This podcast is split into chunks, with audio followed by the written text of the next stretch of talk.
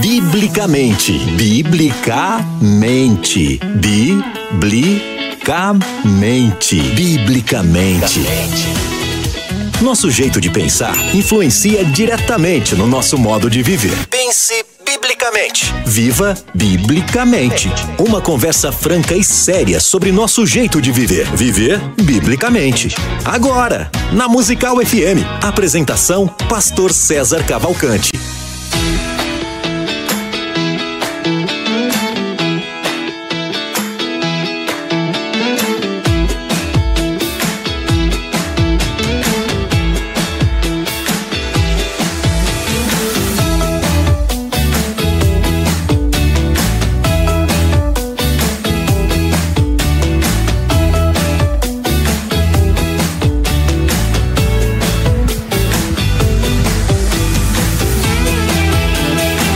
Dia na graça e na paz de Jesus. Eu sou o pastor César Cavalcante e mais uma vez, para a glória de Deus, está no ar mais uma edição do programa Biblicamente. O programa Biblicamente vai ao ar semanalmente com assuntos interessantíssimos. Estão de cara nova, tá vendo aí a logomarca aí, tá diferente e tal. É, e várias paradas aí diferentes na apresentação. Eu sou o pastor César Cavalcante, nós vamos juntos até o final dessa programação. Que Deus nos ajude, temos um bom programa, que o Espírito Santo trabalhe nas, na minha, na sua e nas nossas vidas e que juntos exaltemos o nome daquele que vive e reina para todo sempre. Na técnica do programa está aqui o Rafael Malafaia e você hoje o tema é o jovem cristão e os desafios da universidade. O jovem cristão e os desafios na universidade, né? É, a gente entende, aprendeu, né, que historicamente falando, as, a universidade é uma iniciativa cristã. As universidades mais antigas do mundo é, são de, assim, de, de, iniciativa cristã. Eram como se fossem missões de, de igrejas evangélicas, inclusive confessionais, né? E é, você pega as maiores universidades do mundo, é, tem essa particularidade. E as mais antigas.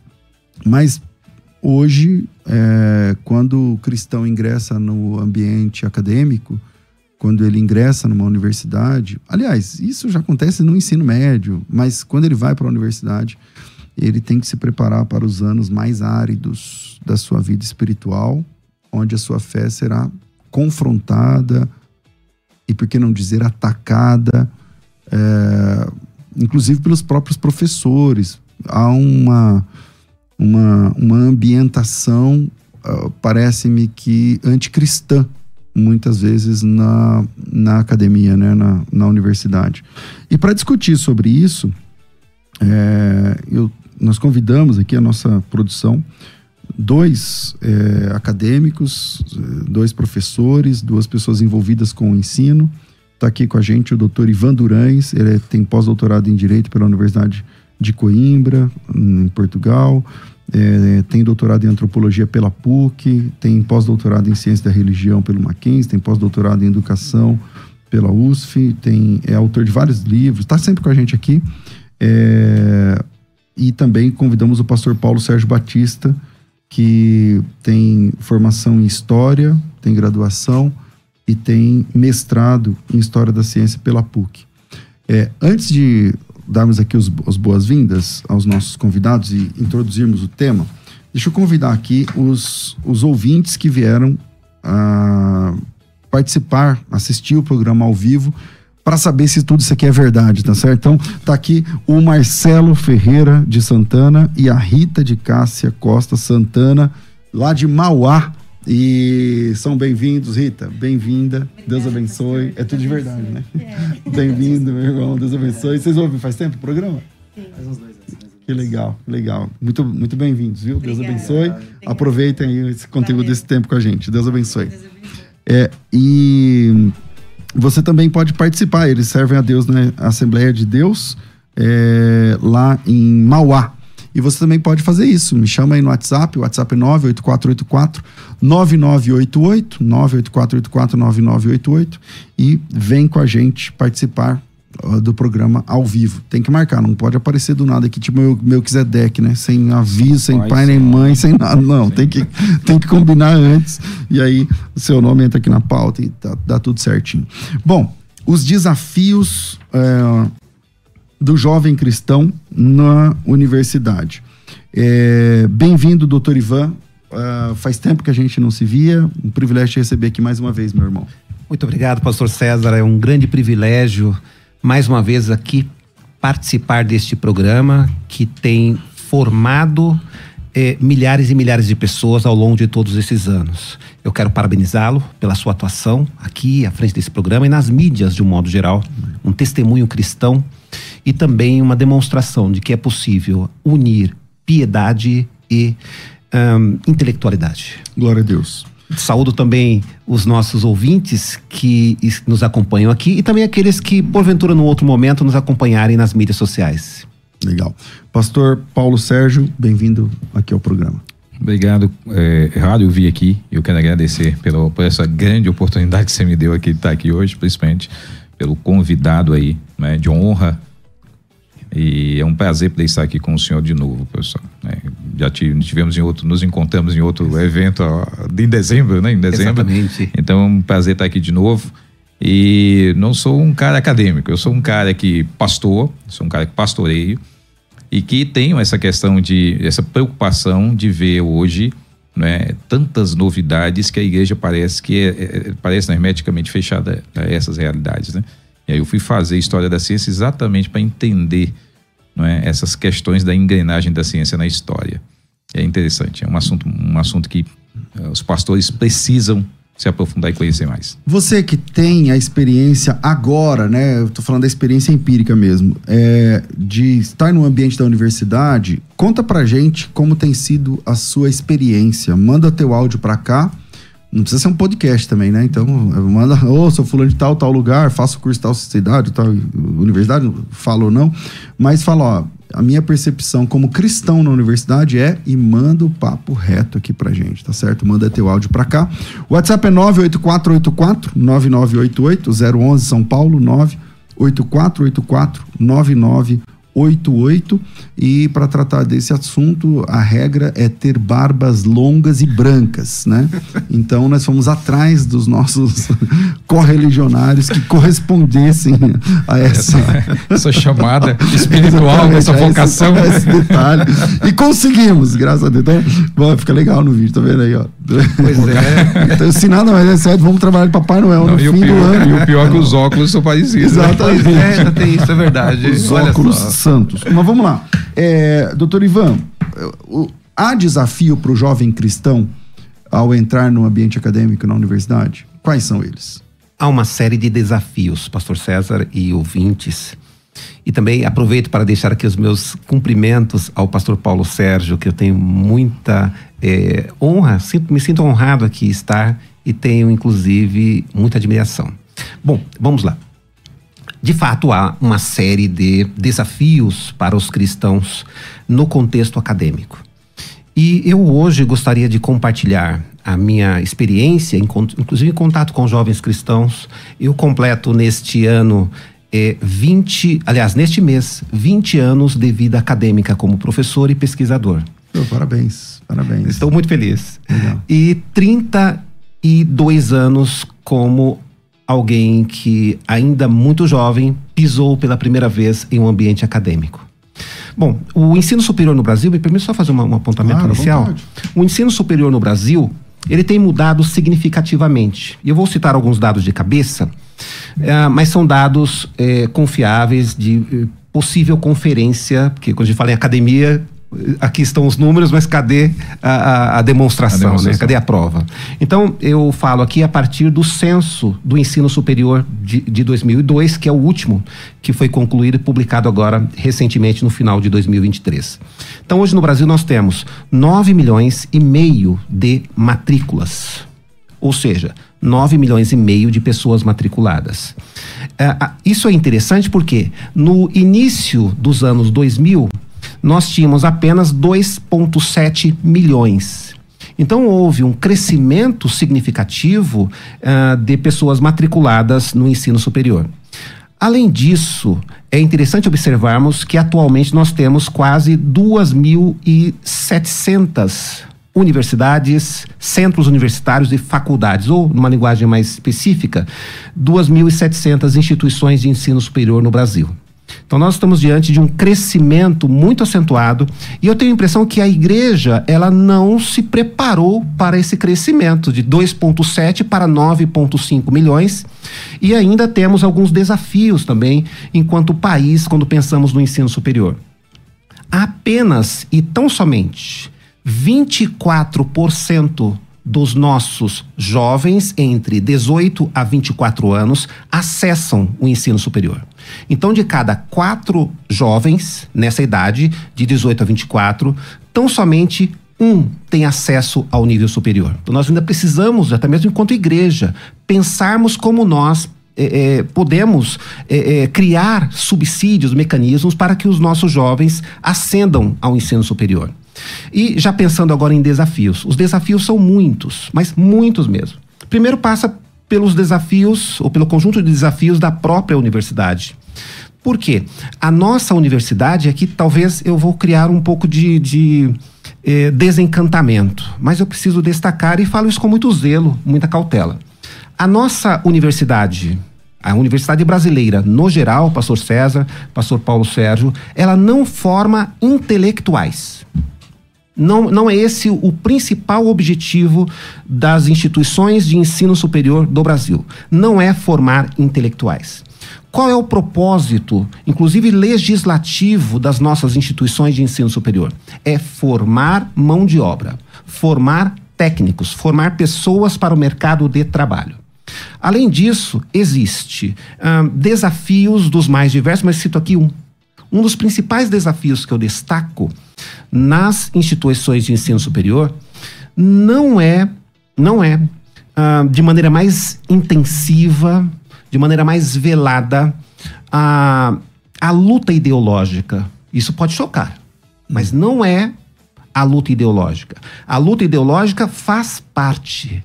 Mas eu estou ultimamente, pastor Sérgio, e, e, também ouvintes, eu estou muito preocupado com um outro detalhe que eu entendo que é muito mais avassalador no ensino superior brasileiro, que é jovens se envolvendo com entorpecentes. Isso é terrível, terrível. Cada vez mais, e quando eu digo entorpecentes, todo tipo, né? E cada vez mais eu tenho observado jovens eh, se tornando viciados em qualquer tipo de droga ou qualquer tipo de comportamento.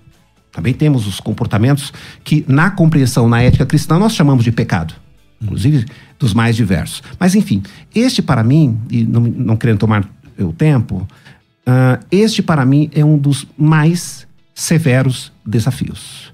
Nós estamos vivendo uma multidão de jovens universitários se aproximando cada vez mais de vícios de toda a ordem. Depois a gente vai, pode ir desenvolvendo isso, mas é, eu peço aqui, enquanto cristão, a igreja brasileira que ore pelos nossos jovens para que eles estejam preparados a passar por essas tentações químicas, tentações de ordem moral que degrada a juventude do nosso país. Não precisa nem dizer hoje como nós estamos experimentando eh, eh, no cenário brasileiro o crescimento de pessoas viciadas em todo tipo de entorpecentes. Bom, Pastor Paulo, como o senhor enxerga esse desafio? É um desafio na sua opinião? Não é? É uma benção? É uma preocupação? Como o senhor enxerga? Vamos lá. Eu tenho a, a percepção mais intramuros, né? Essa percepção mais intramuros no, no, na relação da igreja, a questão da igreja, né?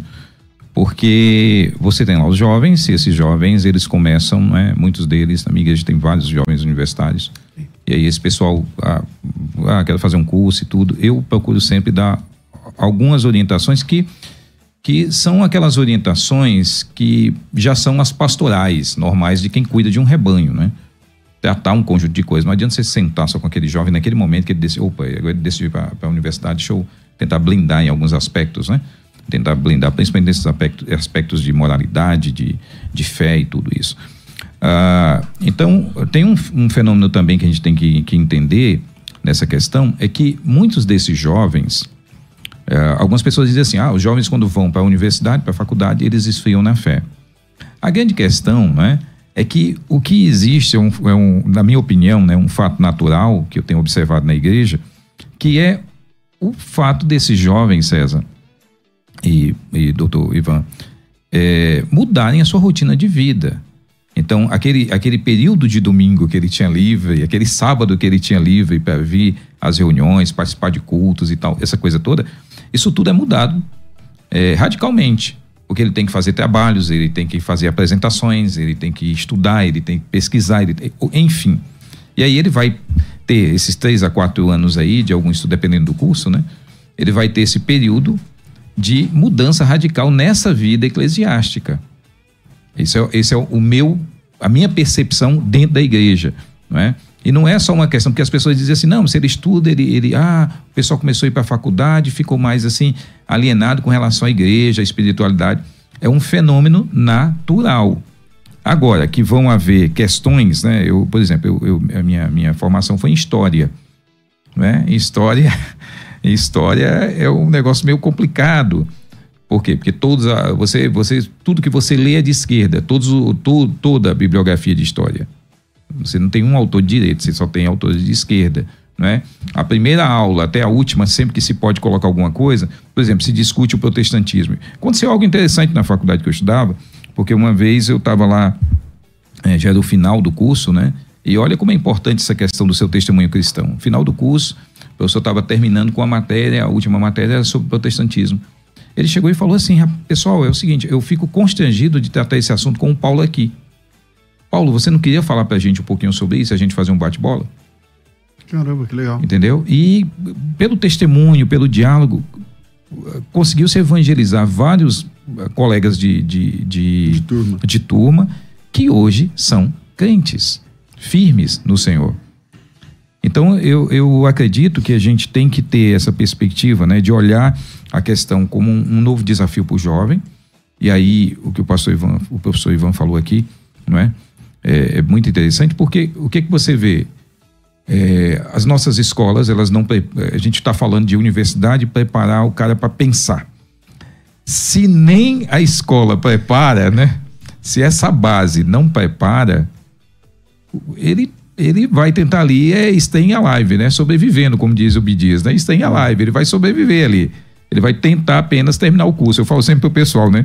Você estuda mesmo o que você estudou na faculdade quando você termina a faculdade. Porque o pessoal diz, é, porque, professor, tô errado. Porque tem muita coisa que você está estudando ali que você estuda para fazer a prova, que você estuda para passar, que você estuda para fazer uma apresentação. Mas aquela fase de você fazer assim, ó, "Uf, agora eu vou estudar, agora eu vou me aprofundar em algumas coisas que ficaram aqui pelo meio do caminho. Eu tenho visto que a, a maioria da experiência do pessoal É depois. é depois de você dizer assim, não, agora eu vou estudar sem aquela cobrança, sem aquele peso, né? Então, no sentido de intermúdios, tem essas questões que eu acho muito interessantes. É, doutor Ivan, é, ahn, a sua percepção em 20 anos de magistério, né? É, o senhor acha que o jovem hoje que entra na universidade, eu não sei se o senhor leciona para primeiro anos, por exemplo, né? para os primeiros anos. É, a, a pessoa que entra agora na universidade, é verdade que ele está menos preparado é, no básico da educação do que há anos atrás, do que na nossa época, por exemplo? Pastor César, eu sou obrigado a dizer que está menos preparado. Embora ele tenha, seja um jovem que receba mais informações por conta da estrutura das mídias sociais, da própria internet, o acesso à informação está fácil. Agora, o difícil está, pegando aqui o gancho do pastor Paulo, o difícil está pegar essas informações e transformá-la em conhecimento. E mais, é, a partir desse conhecimento que o aluno tem acesso, o desafio que também se coloca é transformar esse conhecimento em um- uma estrutura de pensamento. Por isso que é, é muito assim preocupante quando nós percebemos que estamos numa virada de métodos de absorção de conhecimento. Eh, Deixa eu só ser um pouco mais claro. É, nós antes, nós, a nossa geração, adquiria o conhecimento, quando pensávamos em estudos, sobretudo por meio do livro e da leitura. Hoje, o livro e a leitura ainda existe, ainda faz parte de instrumentos no processo ensino-aprendizagem, mas está em segundo plano. Então, hoje nós estamos diante, e isso até traz um impacto também na vida eclesiástica, porque nós estamos diante do seguinte cenário: jovens que não leem, apesar de nós, cristãos, sermos considerados como povo da leitura. A nossa fé está centrada é, em prática de leitura também. E aí, esse jovem que não lê na igreja, que não tem um, um programa de leitura, é, até mesmo da Bíblia e outros textos, tal, esse jovem chega na universidade também sem leitura e por conta disso o mundo dele fica menor. Existe um conto de Machado de Assis é, chamado Canário e ele conta a história é, rapidamente de um canário que dominava poucas palavras. E esse canário que dominava poucas palavras, ele entendia que o mundo dele era a gaiola que ele estava. Até que de repente ele se encontra com um intelectual, e o intelectual começa a falar sobre o mundo. Ele falou: esse mundo não existe. O meu mundo é essa gaiola, e aquele senhor que está ali, que coloca comida para mim e, e água, ele é o meu empregado. Até que de repente, esse canário, ele começa a observar o mundo para fora da gaiola. O, conhecimento tem disso. O conhecimento, ele de fato, ele pode ser considerado como algo libertador, desde que seja um conhecimento bom, belo e verdadeiro. É, me permita mais um apontamento, pastor, que esse tema me chama tanta atenção que falar sobre universidade e, e o jovem cristão na universidade é falar sobre a minha vida. Eu sou é, o testemunho de um jovem cristão que entrou na universidade, amadureceu, perdeu os cabelos. Uhum. Deixou de ser jovem. Deixei de ser jovem. A barba ficou branca. E eu, eu posso dizer o seguinte, com tranquilidade: os melhores anos da minha vida foi os anos da minha primeira graduação. Quando eu jovem. Qual foi a sua primeira graduação? Foi em direito. Direito. Direito, um curso bastante questionador e tal. Mas foi, foi o curso onde eu, jovem ainda, é, conheci os meus melhores amigos. Lá conheci os meus melhores amigos. O senhor é da época da sustentação oral? Pra... Exatamente. É? Isso. Agora não tem, não volta não mais. Tem não mais, volta mais, não, né? não volta, dificilmente. É. Então, foi lá que eu conheci os meus grandes amigos, que ainda hoje caminham comigo. Foi lá que eu conheci o que é pensar para além da gaiola também. Passei por é, é, experiências muito boas, mas também amadureci na universidade por conta dos erros que, eventualmente, lá enquanto jovem, eu é, é, aprendi. Mas só para deixar aqui um, um apontamento rápido, eu me lembro do meu primeiro dia de aula. Meu pai me levou até a universidade e disse o seguinte para mim: Este lugar é um lugar para você crescer enquanto pessoa e crescer intelectualmente. E aqui na universidade, olhando para o prédio, aqui na universidade, não se esqueça das suas raízes. É isso que o jovem cristão precisa. Não se esquecer das suas raízes. Nesse momento que pode ser um dos melhores anos da, da, da vida dos nossos jovens. Então é aproveitar. Porque a universidade, a busca do conhecimento é bênção. O conhecimento é bênção que o Senhor disponibiliza a nós. Agora, claro, é, obstáculos virão, sim, desafios virão, perfeitamente. Mas é preciso que nós também, enquanto igreja, pastores, nós estejamos atentos a isso. Espera um pouquinho. Nós estamos preparando os nossos jovens, não somente para a universidade, mas preparando para a vida. Legal, pastor Paulo. Queria pegar um pouco esse, esse gancho dessa frase final aí do, do Dr. Ivan. Ah, eu tenho percebido também que, por exemplo, eu dou aula em seminários ah, ao todo há uns 22 anos que eu dou aula em seminário. Né? E eu percebo uma coisa muito interessante, que é existe assim um pouco conhecimento da maioria dos pastores com temas relacionados à ciência, por exemplo. E a gente tem, a gente vive numa sociedade cientificista. Um dia desse eu estava assistindo um, um, um vídeo no YouTube num canal, lá nem me lembro que canal era. E, e o cara estava lá com um vídeo criticando o cientificismo. Mas o argumento dele era um argumento cientificista. Entendeu? Aquele cara que acredita que a ciência responde tudo. E aí a própria definição dele de ciência era das ciências concretas, assim, como se como a, a, definição dele de ciência de observar, testar e repetir não cabe sociologia, não cabe história, não cabe um monte de ciência. E, e eu achei interessante porque eu gosto muito de, de analisar essa, essa, essas questões e eu vejo, César, que hoje nas igrejas a maioria dos pastores eles não conseguem dar uma orientação maior para um jovem que vai para determinado curso. Né? É, por exemplo, eu tinha, eu tenho uma, uma, tinha uma, uma moça na minha igreja que ela passou num, num vestibular da universidade, uma universidade, eu acho que estadual, lá no litoral, não me lembro agora. E aí era biologia. Primeira coisa que eu fiz, sentei com ela, né? A gente já, já conversava, sempre conversei com os jovens sobre essa questão de intelectualidade, fé e tal, tal. Sentei com ela, ó, precisamos conversar. Tudo bem, sentou. Ficamos conversando mais de uma hora eu falei, ó, o que que você vai ver nesse curso que vai contrário à tua fé? E apontei algumas coisas. Disse para ela, ó, você precisa ler o Michael Behe. Você precisa ler a Caixa Preta de a Darwin. Caixa Preta de Darwin, é. Você precisa ler a Caixa Preta de Darwin, entendeu? Você precisa também não ser a crente chata. Que achar que você está ali para refutar o professor, que achar que você está ali para defender a fé. Você não está ali para defender a sua fé. Se você tiver uma oportunidade que seja é, como eu poderia dizer, que seja natural para você dialogar, é uma coisa. Mas não, não, não, né? Seja não seja só oposição lá. Não, então aproveita, entenda todo conhecimento, primeiro de tudo. Todo conhecimento é conhecimento humano. É, é o que eu falo para o pessoal, né? É, se a ciência, é, o, o, aquele argumento que se usa hoje na nossa sociedade, né? O pessoal diz assim, a, a, quando você quer acabar uma discussão, você diz, isso aqui é cientificamente comprovado. Pronto, essa frase já, já, ela já te, já te paralisa, porque qualquer coisa que você falar contra, é o cientificamente, o cientificamente comprovado, você já é o quê? Anticiência. Então você é um cara que está fora da, da realidade do mundo. Da vida real você está fora, você está destoando da realidade. E, e, é interessante que muitas pessoas elas têm esse, esse conceito, né?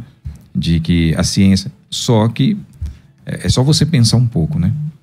É, hipóteses científicas e teorias científicas, elas mudam com o tempo. Então, primeira questão, a ciência não é ciência sem hipóteses e teorias. Ela não é ciência sem hipóteses e teorias. E a ciência, ciência é por definição, e a ciência é por definição investigativa. Sim, né? sim. Eu estava vendo é, uma discussão sobre a questão do éter, né? Que os gregos já pensavam depois, o, o, o, é, a física moderna, no começo do século passado, né, o Einstein, Einstein anulou o éter. Disse, não, o vácuo do universo não tem éter e tal, tal. Depois, outros defenderam. Hoje se fala de uma energia que preenche o, o vácuo, que é o quê? O éter. Então, essa ideia de que a ciência é sempre progressiva, isso, é um, isso falta esse conhecimento mais, mais profundo, aprofundado no nosso meio. Por quê? Porque a ciência ela é feita de teorias e hipóteses que com o tempo mudam. Não existe ciência nenhuma sem teorias e hipóteses. Se essas teorias e hipóteses mudam com o tempo, é porque elas não são absolutas. Agora, então a ciência ela é mutável e a gente tem que entender que todo conhecimento científico é um conhecimento de uma determinada época, de um determinado método. Na história da ciência, a gente nunca fala assim, olha, lá aquele conhecimento lá atrás é pré-científico. Quando um, alguém da história da ciência vê um texto que está lá pré-científico, a gente já dá vontade de rasgar.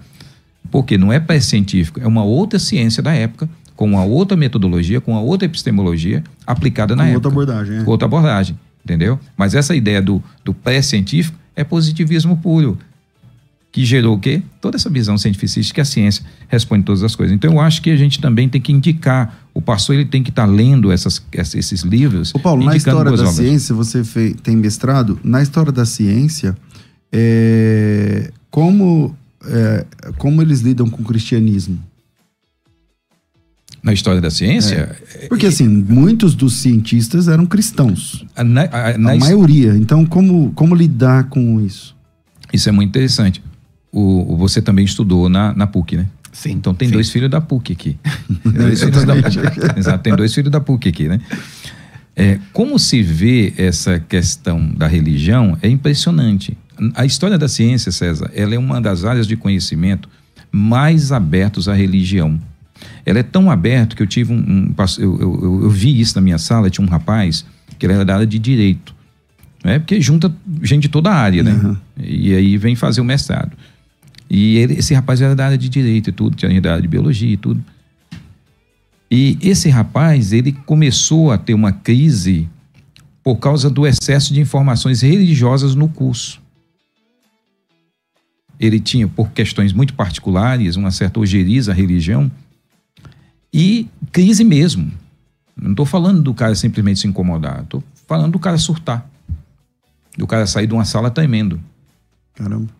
Eu sentar com o cara e dizer assim, mas por que, que você está assim? Não, ele achava que esse ambiente, no, religião era coisa não, que ele veio fazer, ele tal, veio quando fazer, ele foi descobrir que ele veio fazer história da ciência, religiosos, sim. Com, é, com aquela mentalidade de que a universidade surgiu para se opor ao ensino é. Não, a universidade foi um, foi um puxadinho da religião. religião. A universidade mais antiga do mundo, a Universidade de Bolonha. Sim. Não é? Aí nós temos a Universidade de Paris, nós temos as universidades na Inglaterra.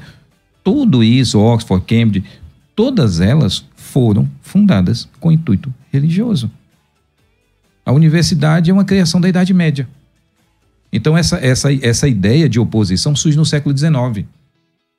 E aí, quando Você fala gente, do iluminismo para cá? Do iluminismo. No século XIX, por exemplo, século XVIII, de cada 10 pessoas ligadas à Royal Society, sete são religiosos.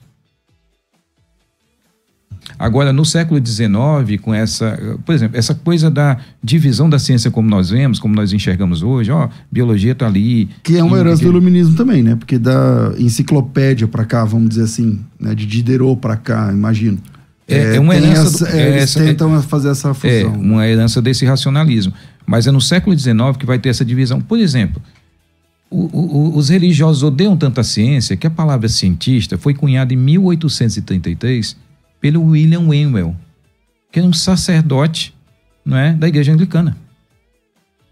A, a teoria, do, a teoria do, do, do Big Bang. George Lameta, padre. Padre. É. Padre. Padre belga.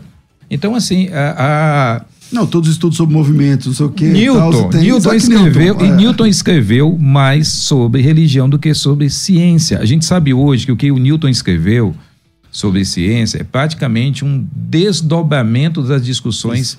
religiosas e, e, e, e, também platonistas. Ele, ele, ele estudou com os platonistas de Cambridge. Tinha um núcleo forte em Cambridge nessa área. Então, a visão, essa visão de que a ciência é contra a religião, isso destoa de tudo, isso destoa de uma realidade. Eu tenho que fazer um intervalo e eu volto com esse papo. Quando tá ficando interessante, eu tenho que fazer um intervalo, mas a gente volta já já. Aguenta aí. Manda teu áudio para cá. Na tua opinião, o jovem cristão enfrenta desafios na universidade? E na volta, eu queria perguntar para vocês sobre os projetos, por exemplo. É, a gente lembra, por exemplo, daquele projeto dos jovens da universidade, como chamava? É, a, a, ABU. Por exemplo, ABU. e outros projetos mais novos que Aliança Bíblica Universitária, isso, né? Isso. Então, vira aí, a gente volta já. Vai. Quer ter acesso ao melhor conteúdo? Acesse youtube.com barra musical FM 1057. Inscreva-se e acione o sininho para não perder nenhum conteúdo do nosso canal. Musical FM. Mais unidade cristã. Você pode ouvir a Musical FM onde e quando quiser. Entre agora na loja de aplicativos do seu celular e baixe o nosso. Tem sempre novidades e o melhor conteúdo da sua Musical FM para você ouvir em qualquer lugar do Brasil e do mundo. A qualquer hora, disponível para Android e iOS. Musical FM 105.7. Mais unidade cristã questionar, pesquisar, aprender, conversar sobre o assunto. Tudo isso nos faz crescer, biblicamente.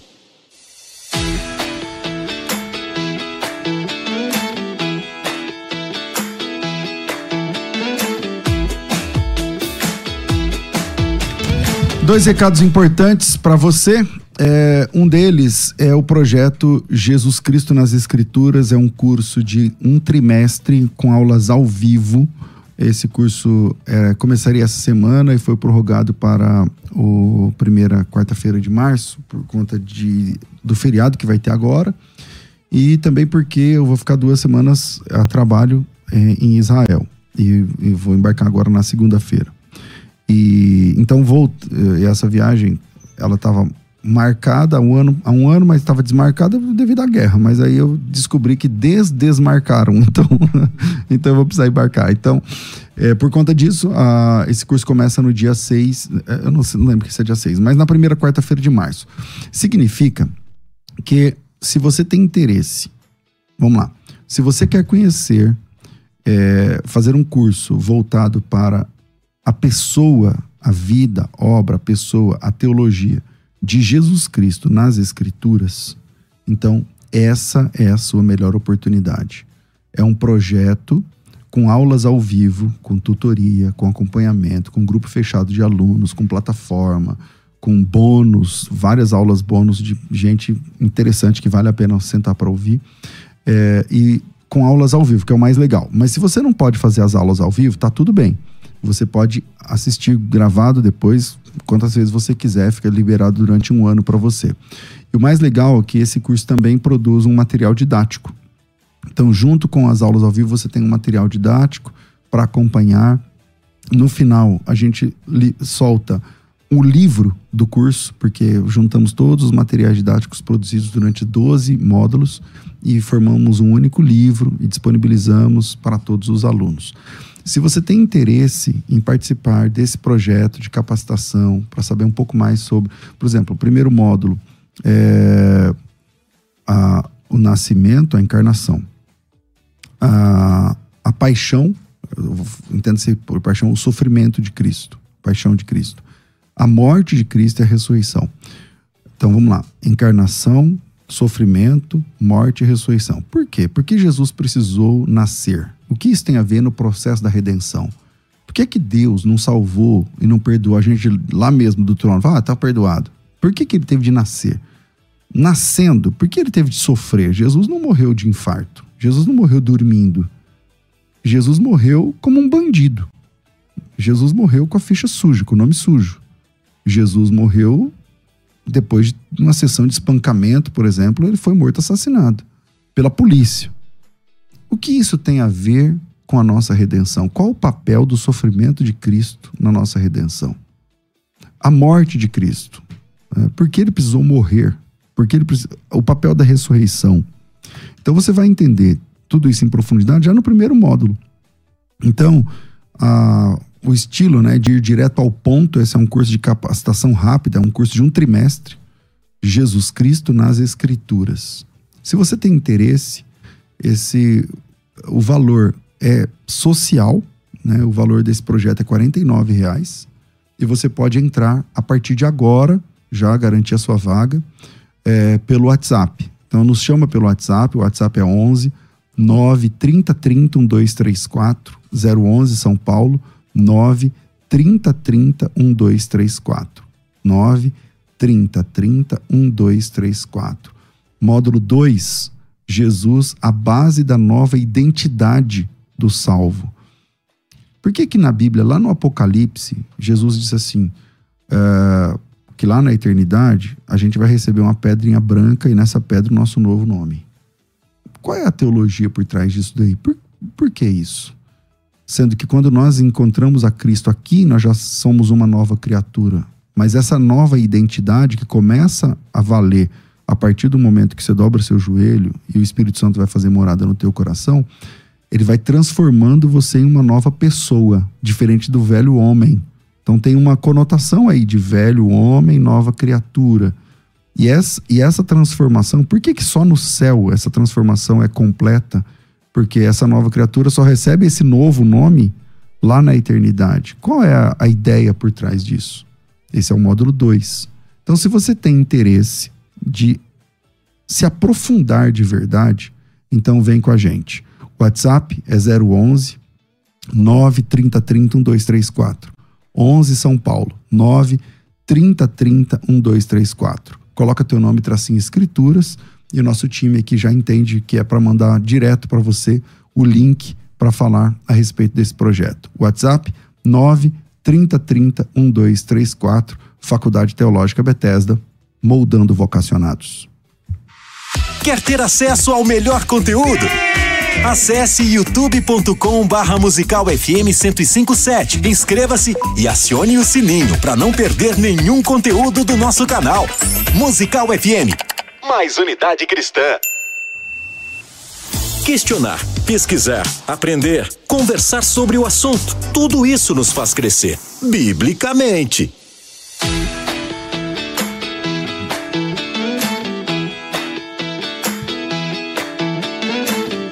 Estamos de volta com o nosso programa Biblicamente. É, você tem aí o seu áudio para mandar, manda aí pra gente, 98484 9988 98484 9988. Bora soltar um aí, Rafa? Solta, vai. A paz do Senhor, pastor César Cavalcante, aos irmãos convidados, aqui é o Marcos de Taboão da Serra. Em 2018 eu fiz a minha graduação, licenciatura em música na Faculdade Cantareira em São Paulo. E eu lembro que dois professores durante um tempo, né, me perseguiram por conta da minha fé.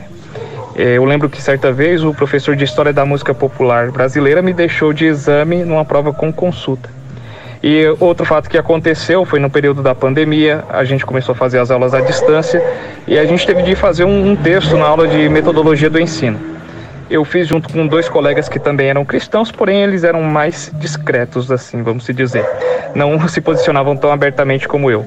A gente, embora fosse um trabalho individual, a gente fez um olhando o trabalho do outro, enviamos para a professora na mesma data, eles tiraram nota máxima e eu é, rodei, né? Que de exame.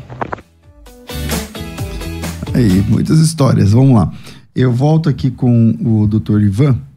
É, doutor Ivan, nós, o senhor já servia a Cristo na época da universidade? Não. É, hoje, existe, existem é, projetos como. Eu me lembrei que da UBU tem outros, mas a UBU é muito conhecida, né? É, tal, tem é, o pessoal da CM, né?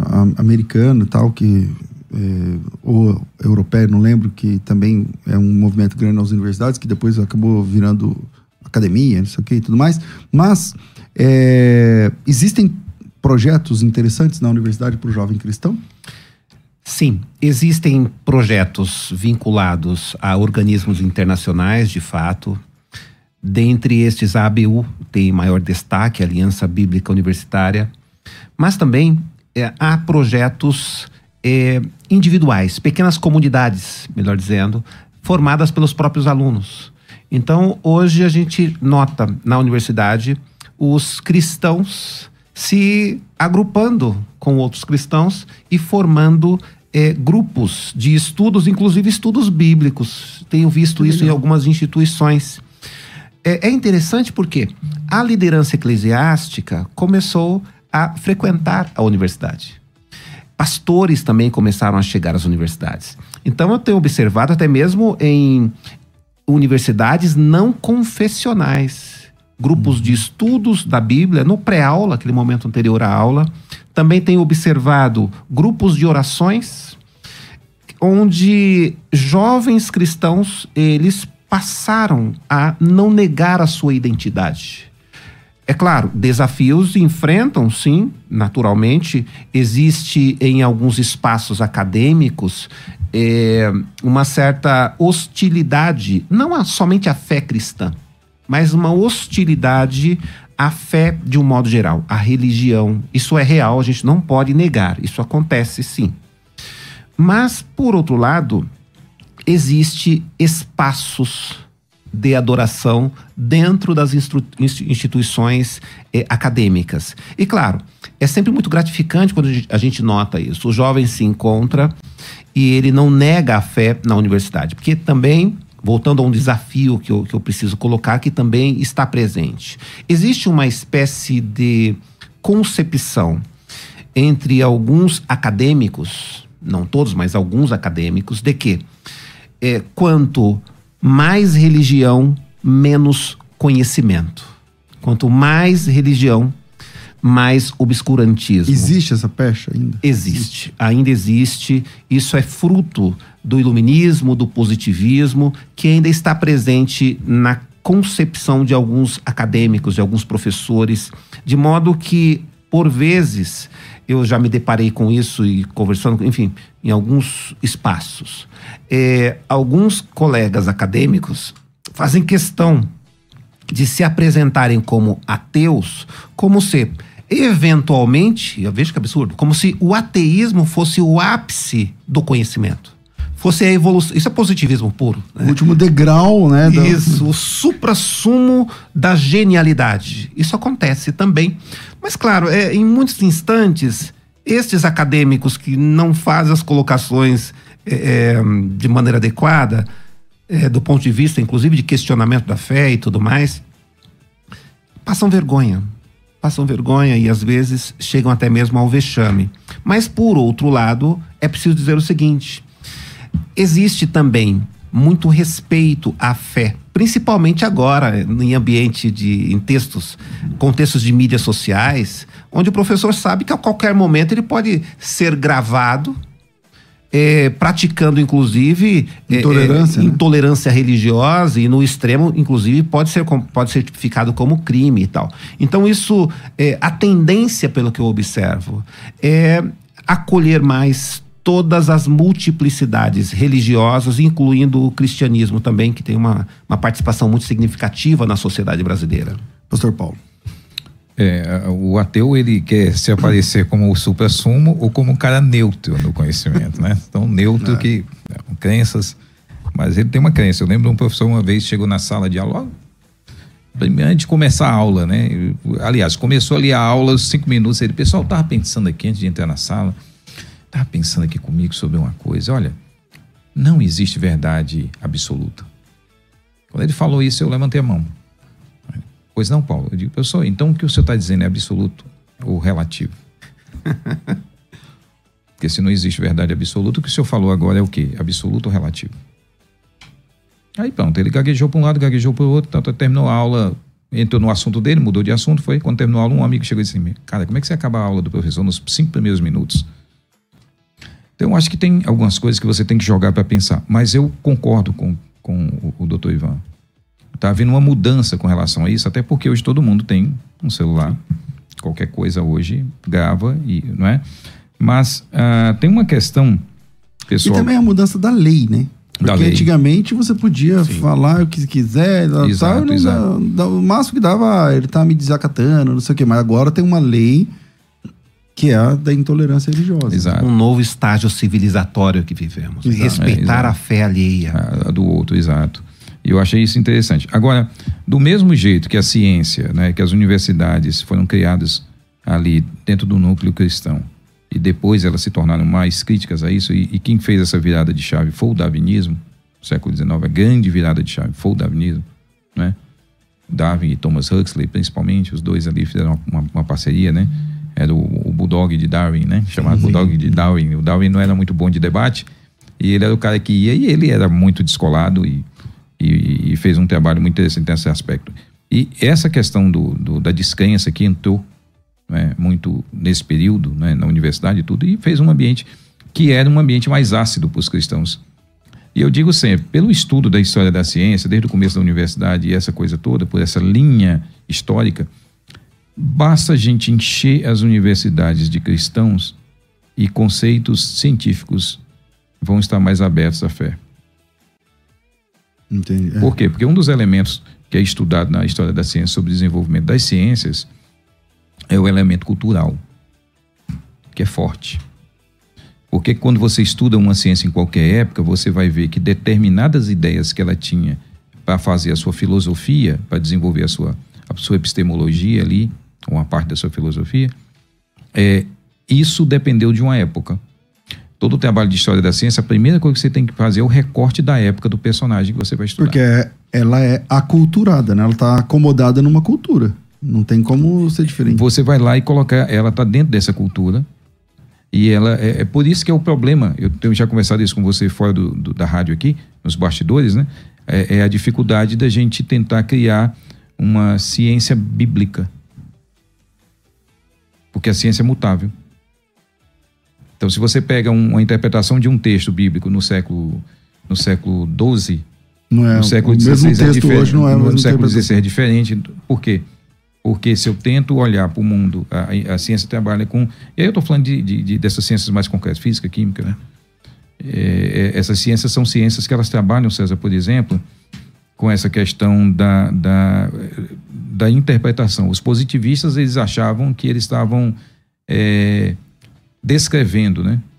Mas na verdade eles estavam interpretando a natureza. Todo cientista interpreta os dados. Os dados não saltam e ele, olha, tá vendo aqui? São os dados limpos e puros. Ele passa pelo filtro.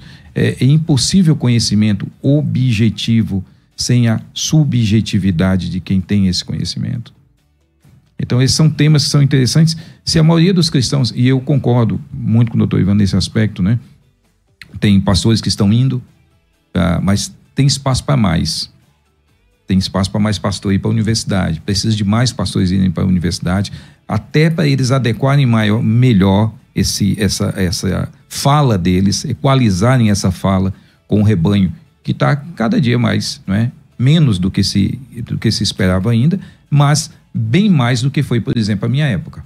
A minha juventude. Agora, veja, a gente está falando de cristãos e na nossa cabeça a gente também já fala a partir da cultura, né? Cristãos para nós é o, é o, evangélico, mas é, o católico também é cristão. Então, é, a maioria das, dos alunos sentados na cadeira lá geralmente são cristãos. Entendeu? A maioria já é de cristãos. Mas por que, que não, meio que não funciona desse jeito? É só, só vai depender do evangélico mesmo? O católico não. é café com leite nesse, nesse negócio, doutor? É interessante observarmos que talvez a nossa compreensão de universidade, enquanto cristãos, talvez seja um pouco equivocada a universidade não é uma escola bíblica, naturalmente. Uhum. Não é uma igreja, naturalmente. O que se espera nesses espaços acadêmicos é o respeito à fé do aluno. É eventualmente tocar em temas sensíveis para determinadas perspectivas religiosas com cautela, com muito respeito. E explico. Nós precisamos, nós, enquanto acadêmicos, enquanto estudiosos, enquanto lideranças religiosas, nós precisamos dominar, por exemplo, as teorias atreladas ao darwinismo. Precisamos conhecer essas teorias até para dialogar com outros espaços e até preparar também o nosso membro. Nós precisamos conhecer o pensamento dos grandes contestadores da fé.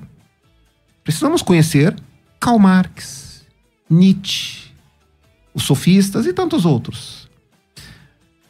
O problema é que nós, em dado momento, e eu me permito utilizar o nós aqui pensando no geral, nós, em dado momento, não preparamos a nossa membresia para a vida. Porque se a esse receio de enviar os nossos filhos, os nossos jovens, para a universidade e acreditamos que o nosso jovem, na universidade, ele vai entrar em alguma espécie de eclipse da fé, crise de fé, é porque nós eventualmente não o preparamos para a vida, porque a universidade é uma fração da vida e cada vez mais presente em nosso cotidiano. Então, de repente, nós precisaríamos pensar no seguinte: o que sai do nosso púlpito? O que nós estamos pregando? Será que em dado momento eu já me preparei, já preparei um sermão para, eh, de um lado, abrir Gênesis 1 e 2, e do outro lado, abrir um, Darwin, por exemplo? As origens. Né? As origens, isso. Será que eu estou preparando os meus jovens a, a, a nossa juventude a pensarmos. Porque se eventualmente não estamos preparando eles para pensarem, para, ter, para serem autônomos e para terem convicção da identidade cristã, eventualmente, ele, ele se não for para a universidade, ele vai para o trabalho e lá também os mesmos problemas eventualmente surgirão. Olha, é, eu até errei a mão aqui no tempo, né? Infelizmente. A gente tem que terminar o nosso, nosso bate-papo aqui com poucos segundos, infelizmente. Quero só agradecer. Pastor Paulo, obrigado. Deus abençoe. Quem quiser te seguir, como é que te acha? procura aí no Apologia com P, canal Apologia com P, ou no Instagram também, Apologia com P. Vai ser um Obrigado. prazer ter você lá. Se, Obrigado. E o gostinho de quero mais aqui na conversa. É, doutor Ivan, obrigado sempre. Um, sempre uma, uma honra aqui te ouvir, te, te receber aqui. É, muito obrigado. E também quem quiser te acompanhar, como é que funciona, te achar. Muito obrigado, pastor. Pode me localizar no Insta e nas redes como arroba prof. Ivan Duran. Será um prazer dialogarmos sobre ciência, fé e as maravilhas de Deus em nossas vidas. Um abraço a todos. E que esse programa seja um incentivo para você a buscar o ambiente acadêmico eh, da forma correta e ser que seja bênção para você esse conhecimento e que você também seja bênção para o contexto onde você está inserido ou inserida. Que Deus te abençoe. Eu fico por aqui. Amanhã tem. Amanhã não. Segunda-feira tem mais. E logo mais à tarde, o bom e velho crescendo na fé. A gente volta às duas horas. Tudo isso muito mais a gente faz dentro do reino, se for da vontade dele. Nossa mente. Pensando biblicamente. Você ouviu pela Musical FM. Um tempo para pensar biblicamente. Biblicamente.